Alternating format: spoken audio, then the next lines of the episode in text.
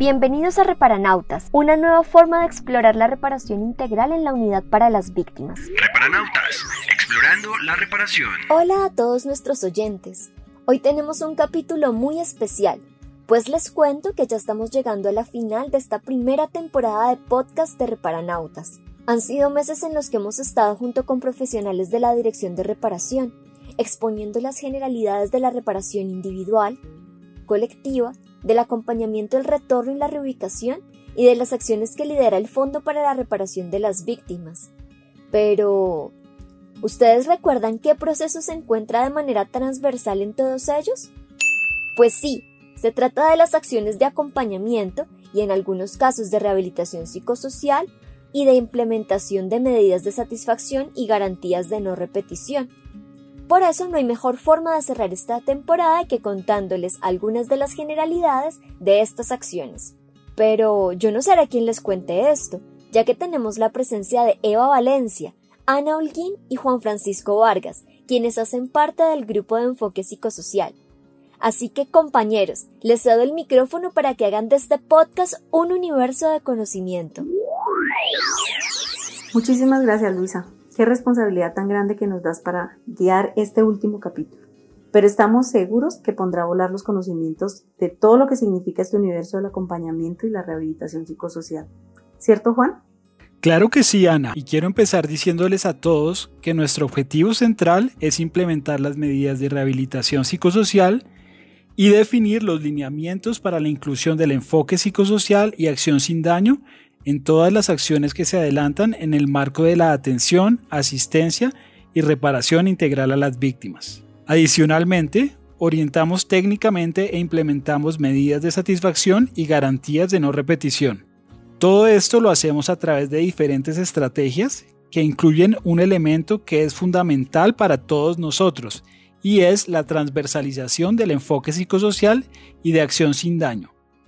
¿Quieren saber de qué se trata? Adelante, Eva. Sí, Juan. A través de este ejercicio lo que hacemos desde la unidad es brindar unos lineamientos para ser aplicados y apropiados por todos los servidores del ESNARIP nacional y territorial, incluyéndonos a nosotros como servidores de la unidad para las víctimas, para que todas las acciones que adelantemos con la población víctima del conflicto armado se realicen reconociendo los daños que le generó la violencia y también sus capacidades y estrategias de afrontamiento. Con esto lo que buscamos en primer lugar es dar un trato digno, humano y enmarcado en el plano de la garantía de derechos y de no repetición a las víctimas en cualquier escenario y de paso promover la confianza en ellas y en el Estado. Este es un proceso que todos los reparanautas debemos tener muy claro, ya que esto nos permitirá tener un adecuado acercamiento y trabajo con los sobrevivientes del conflicto. Reparatip, para que la reparación no te coja fuera de órbita. La Unidad para las Víctimas es la entidad encargada de generar las directrices del enfoque psicosocial como componente transversal de todas las acciones, planes y programas de atención, asistencia y reparación integral que se implementen en el marco de la ley, tal como se establece en el Decreto 1084 de 2015. Para ello, se definieron seis premisas que permiten orientar el quehacer de todos los servidores que participan en este proceso. Primero, las expresiones del sufrimiento son respuestas naturales ante eventos anormales como los ocurridos en el marco del conflicto armado. Segundo, las víctimas no solo están sufriendo, sino también han desarrollado formas de resistencia, supervivencia y afrontamiento que les permite hacer frente a su presente y proyectarse en el futuro. Tercero, todas las personas pueden hacer algo frente al sufrimiento de los demás. Cuarto, el sufrimiento tiene diferentes formas de expresión. Quinto, se debe permitir el paso por el dolor y el sufrimiento por lo que se ha perdido, es decir, poder expresarlo. Y por último, la representación del sufrimiento permite la recuperación. Reparatip, para que la reparación no te coja fuera de órbita. Por otro lado, como parte de las acciones de reparación individual, desarrollamos diferentes estrategias que permiten a las víctimas acceder a la medida de rehabilitación y en algunos casos también a medidas de satisfacción, garantías de no repetición e incluso a educación financiera para la adecuada inversión de los recursos que reciben a través de la medida de indemnización. Contamos con la estrategia de recuperación emocional grupal que tiene protocolos para adultos, para adolescentes y para niños. La realizamos en nueve encuentros en los cuales buscamos brindar herramientas psicosociales para la mitigación del sufrimiento por los hechos vividos con ocasión del conflicto. Tenemos atención psicosocial en los centros regionales de atención a víctimas y con una estrategia no presencial hemos logrado brindar atención a las personas durante esta emergencia sanitaria y llegar a aquellos lugares de difícil acceso o con dificultades de orden público. Otro ejemplo de estas estrategias que desarrollamos en el marco de la reparación individual es la estrategia Fortaleciendo capacidades desde el enfoque de derechos, dirigida a víctimas reconocidas como sujetos de especial protección. Esta estrategia cuenta con seis metodologías diferentes de acuerdo con cada enfoque diferencial, incluyendo también una dirigida a adultos en general.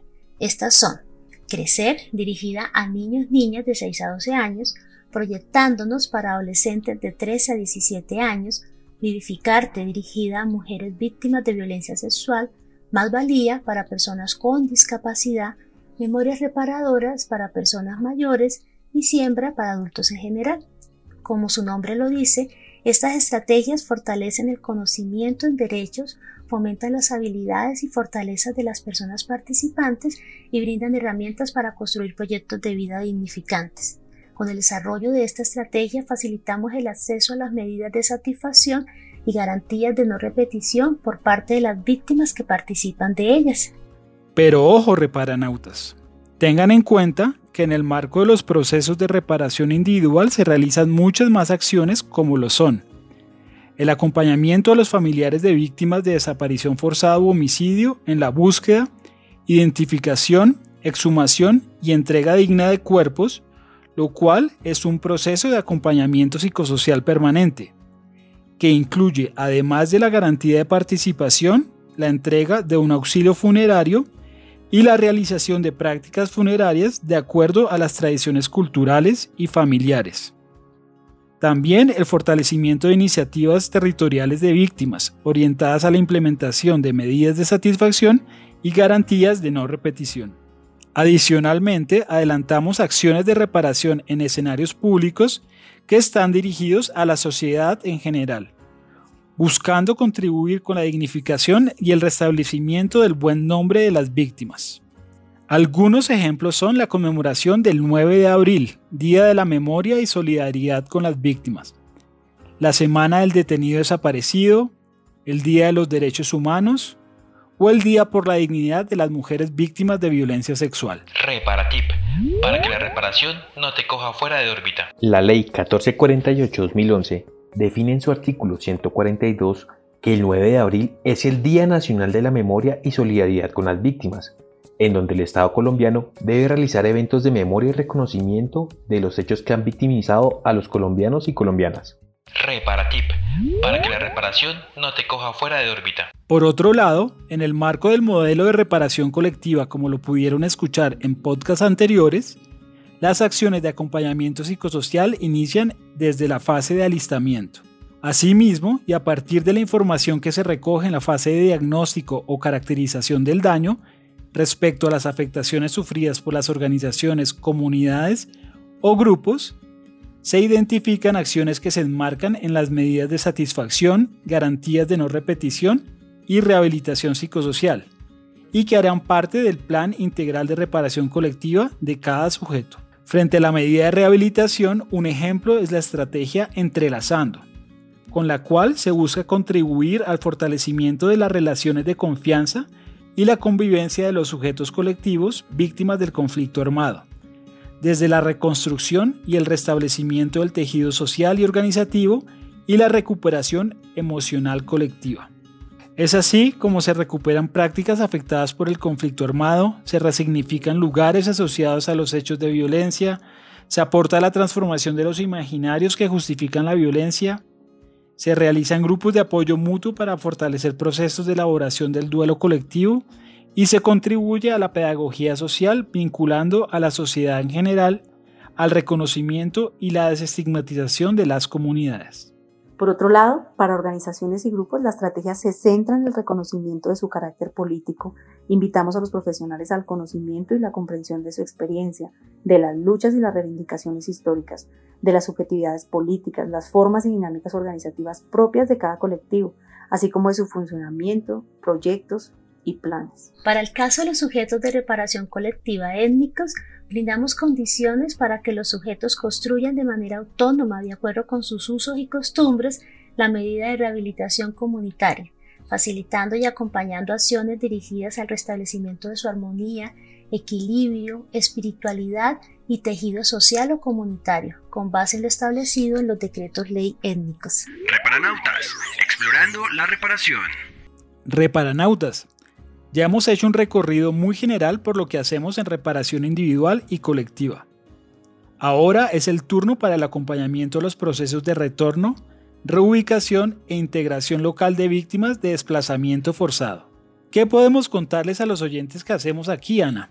Les quiero decir que en el marco de este proceso llevamos a cabo la estrategia Tejiéndonos, que consiste en realizar acciones para el fortalecimiento del tejido social y la generación de esos lazos de confianza entre las comunidades víctimas de desplazamiento forzado y las comunidades receptoras. Esto lo realizamos directamente con las comunidades retornadas y reubicadas, en su marco del plan de retorno y reubicación, abordando asuntos estrechamente relacionados con el acompañamiento psicosocial con alcance comunitario. Las comunidades realizan diferentes acciones que les permiten reconocerse, reflexionar sobre su territorio y fortalecer sus vínculos. Además, en este espacio se les permite recordar sus prácticas sociales y culturales y las diversas maneras que han tenido de afrontar los daños causados por el conflicto armado, específicamente el desplazamiento forzado. Este proceso tiene una duración de seis meses, en los que la participación de la comunidad con sus líderes es fundamental para restablecer la confianza y poner en perspectiva de futuro las metas propuestas por cada comunidad. Reparatip, para que la reparación no te coja fuera de órbita. ¿Sabías que la estrategia Tejiéndonos se enmarca en el componente integración comunitaria y arraigo territorial del acompañamiento al retorno, reubicación e integración local de la población víctima de desplazamiento forzado? Su inclusión dentro del protocolo de retorno y reubicación surge de lo expuesto por la Corte Constitucional en el Auto 383 de 2010, a partir del cual el DNP construyó el índice de necesidad de integración comunitaria. Las dimensiones de capital social, discriminación y participación propuestas por el DNP fueron tenidos en cuenta para el diseño de la estrategia Tejiéndonos. Reparatip, para que la reparación no te coja fuera de órbita. Reparanautas, se nos acabó el tiempo. Ya tendremos otra oportunidad para seguir profundizando en las estrategias y acciones que nos permiten avanzar en el acompañamiento psicosocial en el marco de los procesos de reparación integral, así como aquellas a través de las cuales implementamos medidas de rehabilitación psicosocial, satisfacción y garantías de no repetición. Tengan la certeza que en la segunda temporada de Reparanautas las conocerán más a fondo y en otros formatos comunicativos. Muchas gracias, Eva, Ana y Juan Francisco, por habernos acompañado en este último podcast de la primera temporada de Reparanautas. Queremos agradecer a todos los que hicieron parte de estos 11 capítulos y a todos los demás compañeros que nos acompañarán en la siguiente temporada. No olviden que Reparanautas tiene un espacio en donde pueden escuchar todos los podcasts que se han publicado. Deben estar muy pendientes de Suma, ya que ahí encontrarán el enlace de anchor.fm o bien pueden escribirnos a reparanautas.unidadvictimas.gov.co. Les repito, reparanautas.unidadvictimas.gov.co, ya que allí les podremos compartir el enlace y podremos resolver cualquier duda que ustedes tengan. No te pierdas el despegue de la segunda temporada de Reparanautas explorando la reparación porque vendrá cargada de nuevos productos y de más conocimiento.